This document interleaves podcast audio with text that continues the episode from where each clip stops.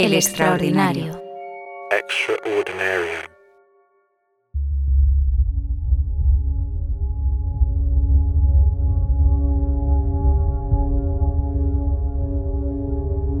Las casas de los dictadores son unos sitios fascinantes. E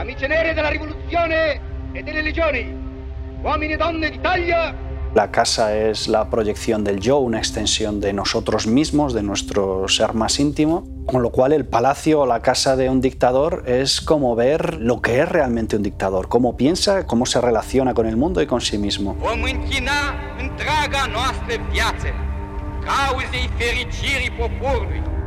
Es una forma de, de sublimar a los dictadores, porque los dictadores siempre crean una imagen de sí mismos pues, sublime, sobrehumana, sobrenatural. Desde mi perspectiva de niño, Kim Il-sung era un humano perfecto. Estaba convencido que ni orinaba ni defecaba. ¿Quién podía imaginar que podía hacer algo así un dios? Lo más interesante de la casa del dictador es ver la vida ordinaria del dictador. El cuarto de baño del dictador, evidentemente, ¿no? porque es como lo más íntimo y también lo más sórdido de- del espacio de cualquier casa, ¿no? porque es el espacio donde haces tus necesidades. My God, you go to the toilet and you shit on ideology. Por eso tenemos la foto de, de esta famosa periodista norteamericana que va a la, a la casa de Hitler y se hace la foto dentro de la bañera de Hitler. Uno ve también las pequeñas miserias de esta gente que se suelen presentar a sí mismos como eh, personas eh, impolutas y sin tacha. One of the signs that you are dealing with humans, no longer with apes or animals, is that you have this embarrassment what to do with shit. Lo que trasciende muchas veces de estas mansiones son los detalles más espectaculares. ¿Qué sabemos de la casa de Mobutu? Pues que tenía una piscina olímpica y que la valla estaba chapada de oro. Y todo eso está muy bien, pero yo quiero ver cómo realmente estaba utilizando Mobutu ese espacio, cómo trataba el servicio, por ejemplo, qué cantidad de metros cuadrados le dedicaba a cada cosa. Maintenant, nous sommes dans une société tout En diciembre del 2020 me pidieron a mí y a mi equipo que hiciéramos una documentación arqueológica del Pazo de Meirás, que era la residencia veraniega de Franco. Hablamos de residencia veraniega, pero en realidad pasaba ahí muchos meses al año. Y es un espacio político también, porque ahí se celebraban reuniones de ministros. Lo que nos pidieron es que documentáramos el lugar tal y como lo habían dejado los herederos de Franco. Buenas tardes, caballero. Buenas. Venimos a hacer el inventario. Entonces entramos exactamente al día siguiente de que el espacio hubiera quedado cedido por decisión judicial al Estado. Con esta entrega de llaves, el Pazo de Meirás pasa de las manos de los herederos de Francisco Franco a las del Estado. Nosotros no hicimos un catálogo de antigüedades, eso lo había hecho ya gente de Patrimonio Nacional. Y a mí no me interesaban tanto las antigüedades como los objetos más ordinarios, como por ejemplo la vajilla que utilizaban los Franco. Y claro, hay varias cosas que llaman la atención. Una es el, el mal gusto de los Franco, que parece que es una constante en la mayor parte de los dictadores, en este caso familia de dictador, como Gaddafi o como Ferdinand Marcos, ¿no? que van más al kitsch y al exceso y a la proliferación de cosas. Eh, evidentemente, nosotros tenemos acceso a la, a la reforma de los Franco, porque toda la, la zona, digamos, de los espacios privados se quemaron en los años 70 en un incendio un poco extraño que no se sabe muy bien cómo se produjo. Una cosa que es evidente es que se llevaron gran cantidad de, de antigüedades y de decoraciones originales, porque queda muy poco de lo que originalmente debía haber en época de Franco. Por lo tanto, sería una decoración que nos habla más de gente de clase media alta, pero con lo que se podría decir poco capital cultural, poco gusto, poca distinción, poca capacidad de diferenciar lo que realmente es bueno y de calidad y elegante de lo que no es. Los Franco originales, eh, Francisco Franco y su mujer, sabían mejor qué es lo que había que adquirir para parecer de clase alta que sus descendientes. Por ejemplo, entre los pocos objetos que se conservaban originales había un conjunto de porcelana china japonesa de estilo Imari del siglo XVII que era buena porcelana, es un objeto, es hermoso y es, y es un objeto de distinción. La otra cosa que me llamó mucho la atención es la, brutal diferencia que existe entre la zona del servicio y la zona noble de la casa. Estamos hablando de un suelo que está sin barnizar, por ejemplo, que está viejo, que está desportillado, muebles de muy mala calidad, Las ventanas están con la piedra vista, no están pintadas. Son habitaciones desangeladas, son habitaciones frías. Las camas son camastros de metal, o sea, no llegan a camas si yo no estuviera en el Pazo de Meirás y entrara directamente ahí, diría, pues esto es pues un poco una infravivienda, una casa de, clase baja. Y sin embargo está en, un, está en un palacio. Y es cruzar una puerta y pasas de ese mundo cutre, muy cutre, muy pobre, a un mundo de lujo.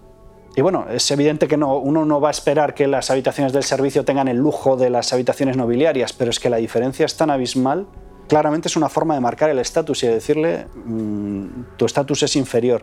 Una cosa que me llamó la atención es la cantidad de elementos autorreferenciales que había en la casa. Toda navegación requiere la unidad, la solidaridad y la disciplina de los embarcados bajo la sabia dirección de su capitán. Uno puede entender que en los espacios públicos, en los espacios estrictamente políticos, pues hubiera una proliferación de retratos de Franco, del caudillo, el dictador. Lo que es extraño es que esa misma eh, proliferación de retratos se ve en su propia casa.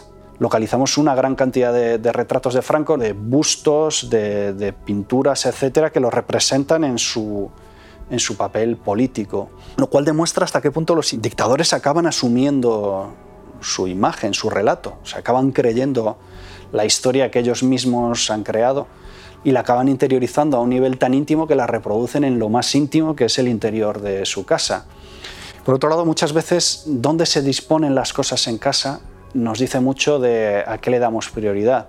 En este sentido, la biblioteca de Franco es muy interesante porque mm, se conservan los libros más o menos como él había dejado, porque eran todos libros de, su época, años 40, 50, 60. Y es curioso ver cuáles eran los libros que tenían más a mano, porque ah, son la radiografía del personaje. Tenemos libros de cómo hacer cine de los años 40, de cuando estaba rodando la película Raza. Son ellos los que sienten en el fondo de su espíritu la semilla superior de la raza. Tenemos libros de conjuraciones judeomasónicas y comunistas, ¿no? de sus grandes paranoias a lo largo de toda su vida. La prensa judía y masónica del mundo rasgaron sus vestiduras ante caudillo, cuyo nombre pretendieron manchar con la baba de su información calumniosa.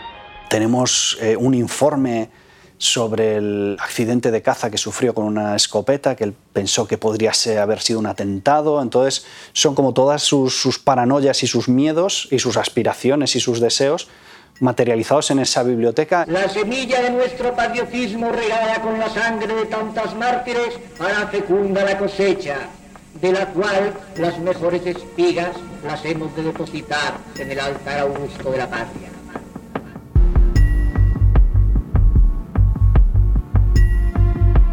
En este capítulo doble viajaremos al interior del cerebro humano, en busca de la relación entre el yo y nuestros hogares. Saltaremos de lóbulo en lóbulo a la caza del yo hipócrita, el yo aspiracional, el yo consumista, el yo teledirigido. Porque la casa es un reflejo del yo y nuestro hogar es un espejo de nuestros deseos y de nuestras miserias. Contaremos como siempre con un guía estelar, el arqueólogo Alfredo González Ruibal, para señalarnos el camino. Me llamo Marcus H. y esto es La Historia es ayer. Capítulo 4. La casa es un reflejo del yo.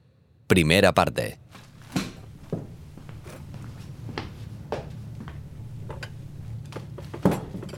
Andreu. Dime. Prepara por favor el proceso de miniaturización. Voy, ahora mismo.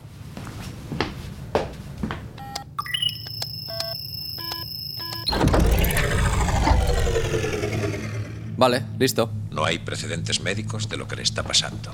Yo solo sé que se está haciendo más pequeño.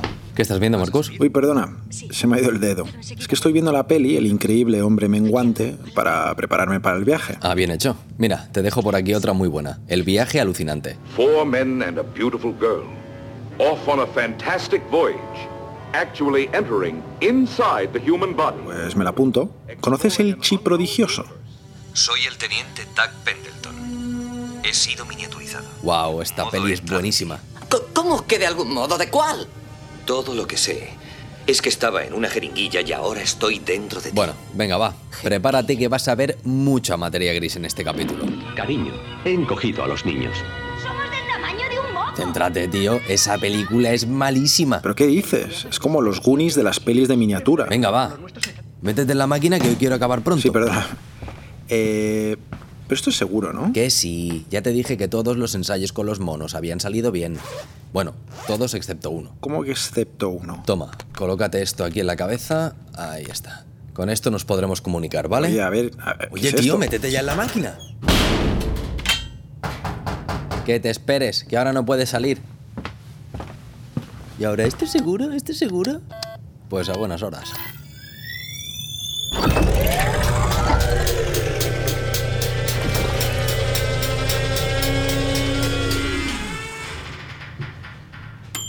Vale, perfecto. Marcus, ¿estás ahí?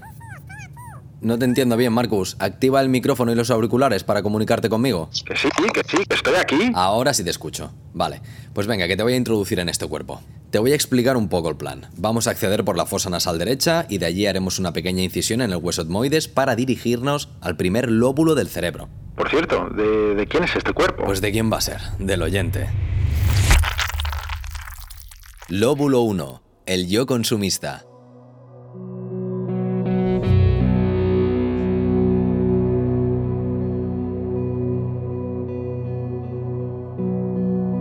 En las estepas del sureste de Etiopía vive una tribu llamada los Mursi.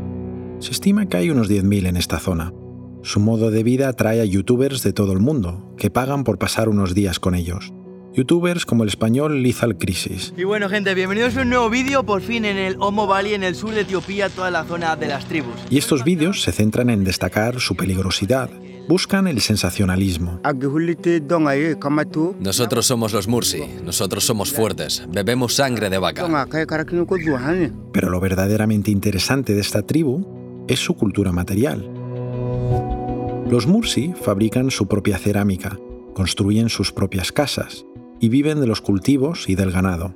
En los últimos años han incorporado algunos elementos industriales, bidones y botellas de plástico, cacerolas metálicas, camisetas de algodón y algún que otro fusil Kalashnikov.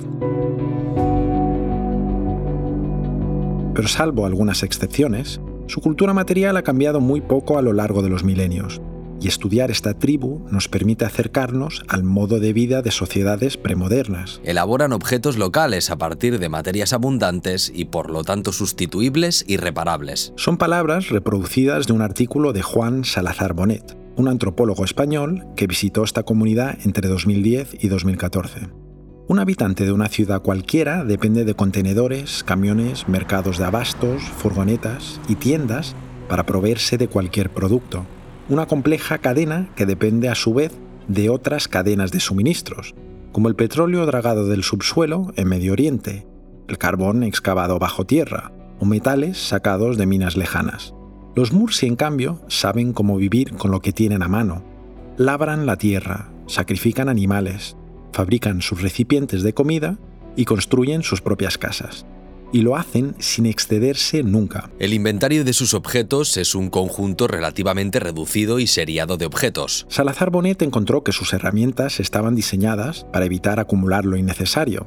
Un contenedor de leche de los Mursi contiene lo suficiente para almacenar lo que una vaca produce en un día. Un vaso para cocinar gachas, lo mismo, y los cestos para servir los alimentos también. Todo se ajusta a las medidas exactas para el consumo de un día, y esta relación con los objetos se reproduce prácticamente sin cambio en sus cabañas. El patrón cultural, el yo colectivo, es mucho más importante que las decisiones que pueda haber personales para arreglar ese espacio. La autosuficiencia se consigue manteniendo a raya el número de objetos. El inventario en cualquiera de estas cabañas es que se vaya a los 100, 150 objetos. Y ahí hablamos de cerámicas, de calabazas, de herramientas agrícolas. Mientras, en el mundo industrializado, 150 objetos es fácilmente lo que puede haber en un cuarto de baño de una casa occidental. Y el número de objetos en nuestras casas va creciendo y creciendo. Cada vez necesitamos más objetos, no solo para vivir, porque son necesarios para nuestra existencia, sino también psicológicamente, para poder sentirnos a gusto y sentirnos ubicados y sentir que tenemos todo lo que nos hace falta. Por eso el interior de nuestras casas se ha convertido en una radiografía muy íntima de nuestro ser. Los objetos son el aspecto más visible de nuestra identidad. de nuestra identidad social, pero también de, nuestra identidad como personas. La forma en que la gente construía su identidad hace mil o hace cinco mil años era muy distinta a como la construimos ahora. Ahora tendemos mucho más a singularizarlo todo, a hacerlo nuestro, a hacerlo distinto y de hecho toda la publicidad que vemos va encaminado a eso, a decirnos que somos únicos, aunque al final acabemos todos comprando lo mismo porque es lo que está de moda. El interior de nuestras casas es también un, un, producto social, nos dice quiénes somos dentro de una sociedad, el lugar que ocupamos dentro de la jerarquización social cuando una sociedad es jerarquizada, o de qué manera somos todos iguales en una sociedad igualitaria.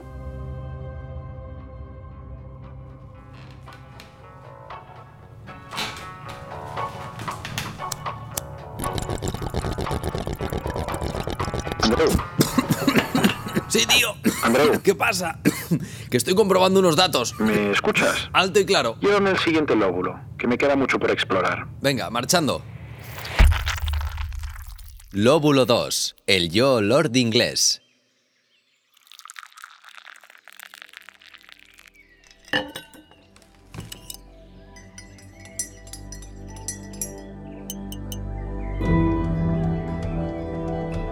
La cerámica en general es una de las fuentes fundamentales para la arqueología.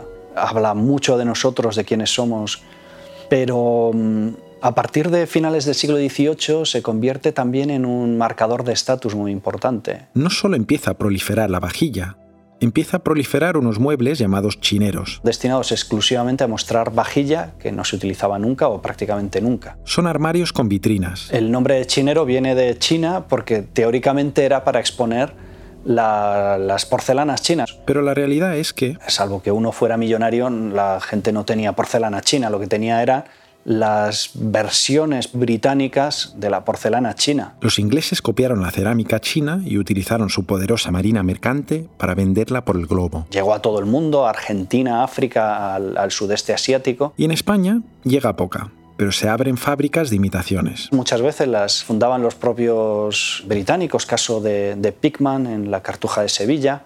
En Galicia se crea la fábrica de Sargadelos, en este caso por parte de un emprendedor local, pero con expertos procedentes de Inglaterra. Y la vajilla pasa a ser un símbolo de estatus del siglo XIX, un elemento que tiene más que ver con exhibir que con utilizar. De repente se convierte en algo imprescindible para poder expresar la identidad de las clases burguesas.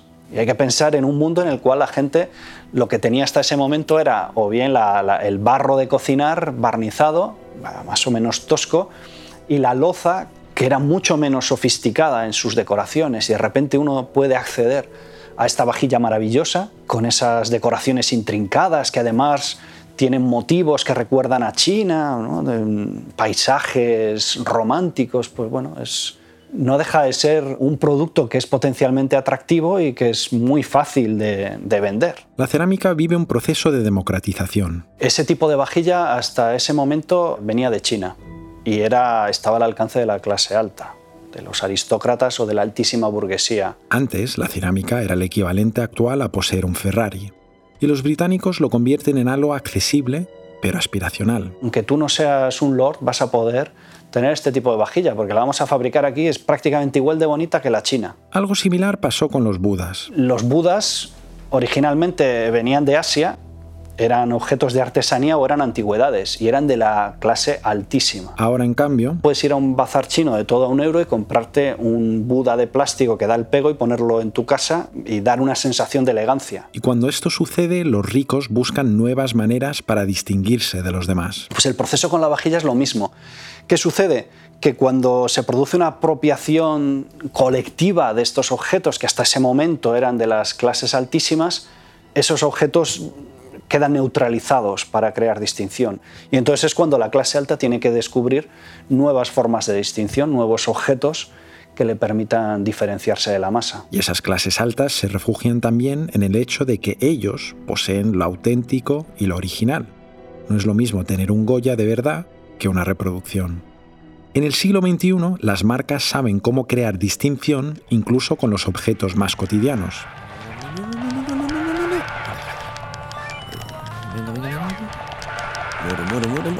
Andreu.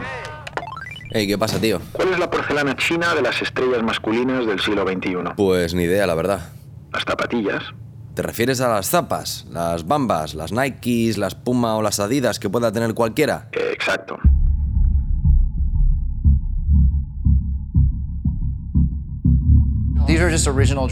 Estas son las originales Jordan 1 y me encanta la estética de un worn out classic shoe. Escuchamos a Adam Levine, cantante del grupo Maroon 5. Está enseñando su casa a la revista AD y en el salón tiene una vitrina y dentro hay unas zapatillas de Nike. Unas tapas que vendieron millones. Soy un friki de las zapatillas y las colecciono. Pero las suyas son las originales, las primeras Air Jordan que salieron en los 80. Para Adam Levine, las zapatillas son un objeto de distinción y no necesita chineros para mostrar al mundo lo que tiene. Los muebles con vitrina del siglo XXI son Instagram, YouTube o TikTok, el lugar donde puedes exhibir tus posesiones.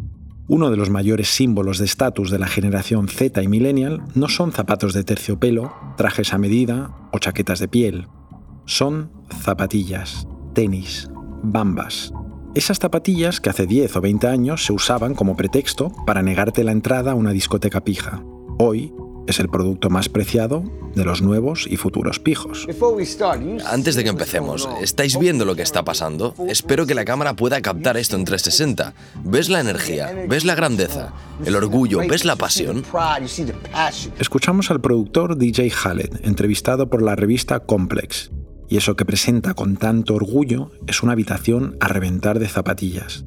Están expuestas en estanterías que llegan del suelo al techo. A ojo debe haber mil pares en este cuarto de su casa. De la misma manera que un burgués inglés del 19 enseñaría su colección de cerámica a un amigo, Khaled enseña sus Adidas Yeezy de edición limitada al mundo. ¿Te das cuenta? ¿Te das cuenta, verdad? Khaled acerca las zapatillas a la cámara y muestra las suelas están impolutas. Son objetos de colección que nunca han sido estrenados.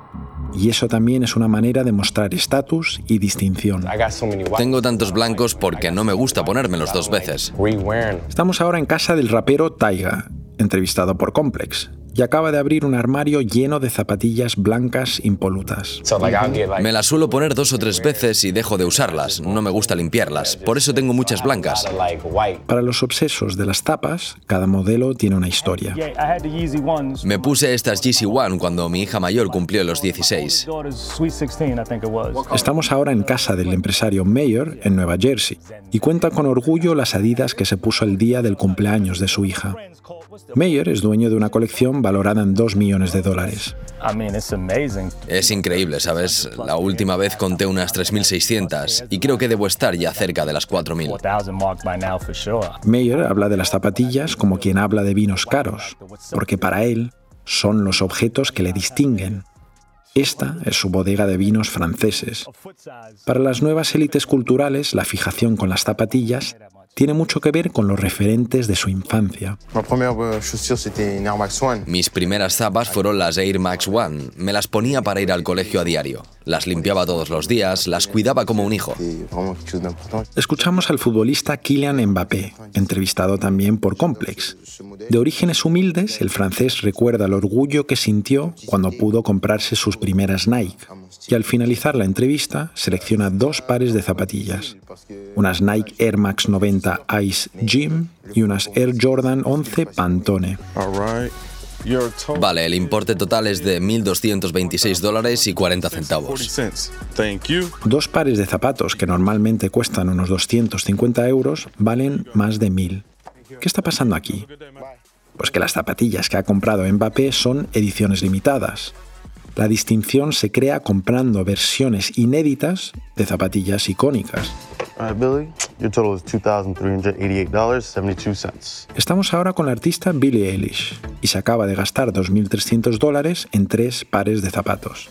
Unas Nike Off-White Air Force One, unas Off-White Nike Blazer Mid y unas Off-White Nike Hyperdunk 2017. Estas por sí solas valen 1.000 dólares. Son las mismas que tienen todo el mundo, pero no son las mismas. Van con el sello de uno de los artífices de esta transformación de la moda masiva en moda de lujo. Aunque de esa persona hablaremos un poco más adelante. Me gusta la idea de tener algo que no tiene nadie más. De niña no me podía permitir este tipo de zapatos y ahora estoy trabajando con la gente que cree estas zapas. Es muy loco, es muy difícil de creer. Es que en Puerto Rico no hay muchas tiendas como que de, tipo de, tenis. Eh, desde chamaquito siempre me, me, ha gustado lo que es eh, las tenis. Estamos ahora con el artista Bad Bunny y cuenta con orgullo a Complex que por fin puede permitirse todos los tenis que quiso de niño. Cada vez que vuelve a su Puerto Rico natal, lo hace con la maleta llena de zapatillas.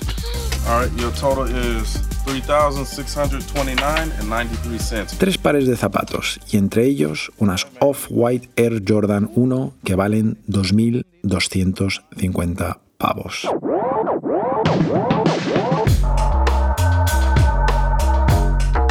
Me how you guys, tell me about your first um, experiences and interactions with Jordan.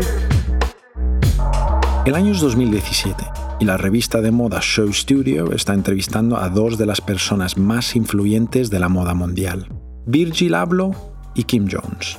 Y la primera pregunta de todas, la pregunta a la que más importancia se da es la primera vez que ambos tuvieron contacto con las Air Jordan.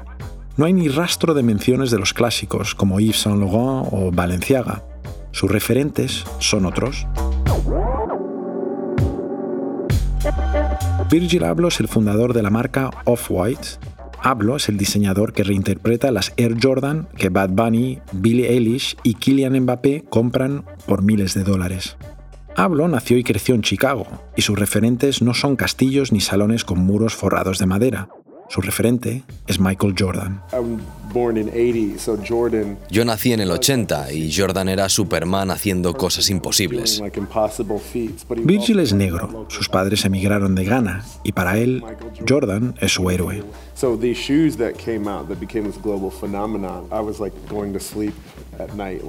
Las primeras campañas que impactaron al Virgin niño fueron los primeros anuncios de las Air Jordan. Recuerdo cuando prohibieron las Jordan y cómo se ponía collares de oro. Hablo se refiere a esta rompedora campaña de Nike. On September 15th, Nike created a revolutionary new basketball shoe. El año es 1985 y Nike acaba de lanzar las primeras Air Jordan, unas zapatillas rojas, blancas y negras. Y la liga profesional le prohíbe al jugador llevarlas. Dicen que no cumple con las reglas de vestimenta. Jordan, apoyado por Nike, decide ignorarlo. Cada vez que sale a la cancha recibe una multa de 5.000 dólares. Una multa que Nike paga gustosamente, porque la polémica es un regalo del cielo para Nike. On October 18th, the NBA threw them out of the game. Fortunately, the NBA can't stop you from wearing them. Y el anuncio que sacan dice lo siguiente. En octubre la NBA prohibió esas zapatillas, pero la NBA no puede prohibirte llevarlas. Nike te está haciendo partícipe en este acto de rebeldía. Fue algo que podías comprar para sentirte parte de la cultura contemporánea. Y el joven Virgil Abloh queda profundamente impactado por esto. La zapatilla no es solo un elemento deportivo, se convierte en un zapato que lleva a todo el mundo fuera de la cancha y da pie a una saga de modelos que siguen vendiendo millones. En 2013, Virgil Abloh crea una marca llamada Off-White, y es una enseña de alta costura pero no fabrica trajes de seda ni zapatos de terciopelo asociados al lujo antiguo. Off-White es lo que considero que debe ser una marca de lujo moderna. Escuchamos a Ablo entrevistado en 2017 por el New York Times. Era un tipo normal de las afueras que hacía skate, escuchaba Nirvana, los Beastie Boys, rap, Wu-Tang. Para Off-White cogí la moda urbana y empecé a dar más importancia a las camisetas y a los jerseys con capucha, y los empecé a fabricar en las mismas fábricas que las casas de lujo. Por eso nuestra sede es aquí, en Italia. Hablo convierte el pop en lujo, crea objetos para las nuevas élites culturales que tienen los mismos referentes que él. Mi Louis Vuitton es Supreme y nadie me puede decir lo contrario. Hablo se refiere a la mítica marca de skate, y sus referentes son maestros del pop art como Andy Warhol, lo masivo y pop mezclado con lo urbano, lo urbano convertido en lujo y el lujo convertido en urbano. Pablo no es ni mucho menos el único que hace esto, pero pocos acaban teniendo tanto éxito como él. En 2017, Louis Vuitton lo acaba fichando para ser su director creativo. Y estuvo al frente de la marca hasta su repentino fallecimiento en noviembre de 2021 a los 41 años. Las casas de lujo claudican y absorben la cultura urbana. Hoy te puedes comprar unas Air Jordan por 150 dólares o unas reproducciones de Air Jordan en piel realizadas por el artesano Gender Skeme que cuestan 1000 dólares. Todo está mezclado. Y en España, ¿qué es lo que hace el trapero Young Beef cuando empieza a ganar dinero? Abre una tienda de zapatillas en el barrio de Lavapiés en Madrid. Y ahora vamos a recibir a dos invitados que eh, son personas que lucen igual con un Armani que con unas zapatillas del chino. Son Carmen y Jamal de Clocker. Estamos escuchando a la presentadora Carolina Iglesias entrevistar a Carmen y Jamal en el canal Vodafone You. Bueno, sois propietarios y socios de, de Así, Clocker. así es. Es la tienda de zapas que gestionan con Young Beef. Y es habitual ver al cantante y su pandilla merodear por la tienda, como quien quedaba antes en el videoclub. Antiguamente cuando bajaba a la plaza, que no había teléfono. Total, y el rollo del barrio este también en Lavapiés es así, es muy así, el barrio Bueno, sigue es que esto- conservando la, la esencia esa de barrio claro. de verdad, ¿sabes? De ir a comprar al barrio. de- En resumen, la cerámica inglesa del siglo XXI son las zapatillas. El lord inglés del siglo XXI es Michael Jordan y todos los que vinieron después. Y por eso las casas de los famosos de ahora están a reventar de zapatillas. Y cuando un famoso quiere vender alguna de estas zapatillas, cuenta con un sinfín de webs para hacerlo. El mercado de la reventa mueve más de 2.000 millones de dólares. Las antigüedades del futuro probablemente serán zapatillas de Jordan. Y dentro de un siglo, probablemente acabarán expuestas en el Museo de Victoria y Albert en Londres. Diría que alrededor de unas 100 veces me han jodido policías de mala leche, hijos de puta cornudos como todos. Y ahora es mi turno. ¿Qué es eso? Que te fuiste jefe del ¡Ey, Marcus! Perdona, tío, que estaba ordenando un poco todo esto. ¿Me llevas al siguiente lóbulo? Por supuesto. Vamos allá. Lóbulo 3. El yo hipócrita. Había una vez una sociedad puritana que en público repudiaba la prostitución, pero en privado era otra cosa. Y una vez más la vajilla acude al rescate para revelar la verdad detrás de tanta pose. Ocurrió con un gran lote de vajilla encontrada en Boston y que pertenecía a un prostíbulo que estuvo abierto a mediados del siglo XIX. Una de las cosas que descubrieron los arqueólogos es que el dueño del prostíbulo estaba adquiriendo platos y fuentes de cerámica estampada, que era la que estaba a la moda en esa época, de, estilo inglés. Una cerámica asociada al mundo burgués refinado. Lo que pasa es que claramente el hombre quería ahorrarse dinero. Entonces lo que hizo fue comprar materiales que tenían desperfectos. Entonces, igual que sucede ahora, evidentemente le hacían una rebaja por adquirir estos productos. Un mundo de apariencias con vajilla desconchada. Entonces lo que estaba dando era una cierta sensación de lujo, de, de ambiente burgués, para gente que muchas veces no se lo podía permitir, que acudía a estos prostíbulos y que no pertenecía a esa clase social. Pero es que además, mientras esta era la vajilla de exhibición, las propias prostitutas comían en, en vajilla barata, lo que se llama la whiteware, la, la- la vajilla blanca, sin decoración, pues más resistente y más, más cutre Estos hallazgos nos hablan de la legendaria hipocresía de la burguesía del siglo XIX, que tiene una mentalidad, por un lado, estrictamente puritana, pero después tiene prostíbulos, a lo que todo el mundo sabe que existen, un sitio que supuestamente es para una experiencia burguesa de lujo, pero al final es una experiencia cutre de, apariencias más que de realidad. Y bueno, ese es el mundo burgués del XIX, es un mundo de apariencias. Y es un mundo de apariencias que se manifiesta también en- en la- en la cerámica, en la vajilla. Vámonos de aquí, Andreu, que este lóbulo me da un poco de grimilla. Muy bien, pues prepárate que te voy a extraer, Espera, ¿vale? espera. ¿No te vas a creer quién está aquí? Yo qué sé, Michael Jordan. No. Boris Johnson, el primer ministro de Inglaterra. Hostias, y además acaba de estar involucrado en un chanchullo raro, ¿no? Sí, sí, al parecer ha cobrado dinero de Strangis para reformar su residencia. La prensa lo llama cash for curtains, dinero a cambio de cortinas. Humor british del bueno. Boris, Boris, how you doing? I'm good. How are you? Mira, Boris, quería hacerte una pregunta sobre interiorismo. ¿Una taza de té? Venga, una taza de té. pero contéstame. Joder, eres escurridizo, ¿eh? A ver cómo lo reformulo. La casa es un reflejo del yo. No, Boris, no he estado en el parque de atracciones de Peppa Pig. Peppa Pig World is, is very much my kind of place. Ya, ya, pero contéstame. ¿Cobraste dinero de Strangis para reformar tu residencia? Uh, uh. Contesta la pregunta. I'm afraid that in many ways the Romans were bastards. Mira, Boris, que te den. Uh, but the real lesson for me going to Peppa Pig World. Andreu, sácame de aquí, por favor. Marchando extracción.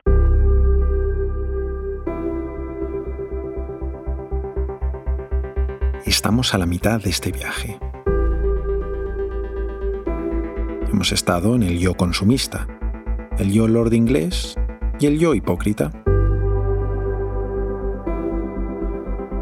Pero aún queda mucho por descubrir. Por encima de cualquier otra cosa es nuestro yo, es nuestro yo más íntimo.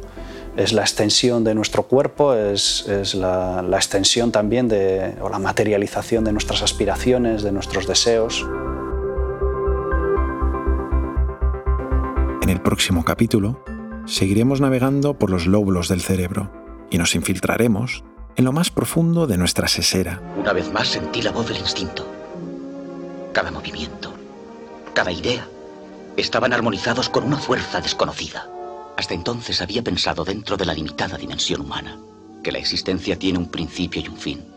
Toda la majestuosa grandeza de la creación debía tener un significado. Y yo tenía un significado. Sí, yo, el más pequeño entre los pequeños, también tenía un significado. Para Dios el cero no existe. Yo sigo existiendo.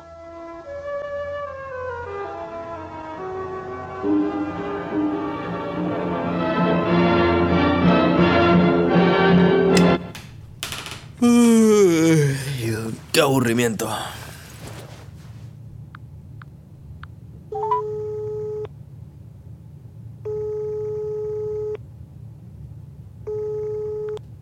¿Sí? Hola, Mar. Hola, Andreu, dime. ¿Qué haces? Pues mira, acabando unos guiones de la temporada 2 de Crímenes el musical. Ah, bueno, nada, te llamaba por si te apetece venirte un rato al laboratorio, mm, que estoy un poquillo aburrido. Pero no estabas con Marcus. Sí, sí, lo tengo metido en el cuerpo de un oyente. Estamos terminando el episodio de La historia es ayer. Ya sabes, este que estamos haciendo con Alfredo González Ruibal. Mm, ¿Y Marina? Dice que tiene movidas con la estrategia y la difusión de no sé qué otro podcast. Pues yo lo siento, pero no puedo ir ahora. Va, tía, cúrratelo. Tengo musiquita de Conga Music, cerveza y un montón de VHS que ha traído Marcus. Que no, ¿qué paso? Oye, pues pásame el número de teléfono de David Cantoya y Óscar Hormigos, los productores ejecutivos. Estos seguro que se apuntan. Ni de coña. Venga, Mar, estírate un poco. Mira, si quieres nos vemos en un rato en espacio solo y nos tomamos algo por allí que tienen un café riquísimo. Pero algo rápido, ¿eh? De lujo. Apago todo esto y voy. Oye, ¿y Marcus?